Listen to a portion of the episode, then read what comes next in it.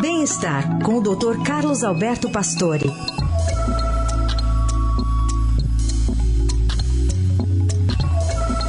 Nesta segunda, o Dr. Pastore nos lembra da importância de avaliar a qualidade do sono. Bom dia, doutor. Bom dia, Carol. Bom dia, Heisen. Bom dia, ouvintes. Dormir e roncar deve ser avaliado por quê? Porque a má qualidade do sono é uma queixa de 25% dos pacientes que procuram os especialistas. Agora, quase 100% tem no ronco e na apneia do sono do tipo obstrutiva as queixas mais comuns no consultório médico dos especialistas.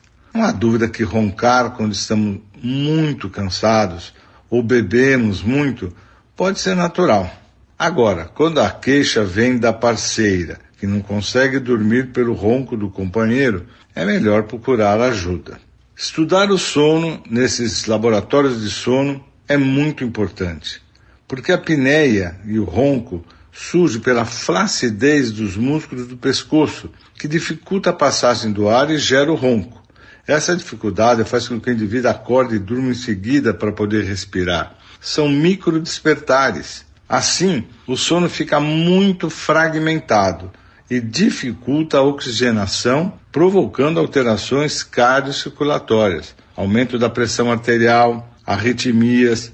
Temos que cuidar realmente do ronco e da apneia do sono. Procure um especialista. Muito bem, doutor Pastor, e segue conosco. Quarta-feira está de volta.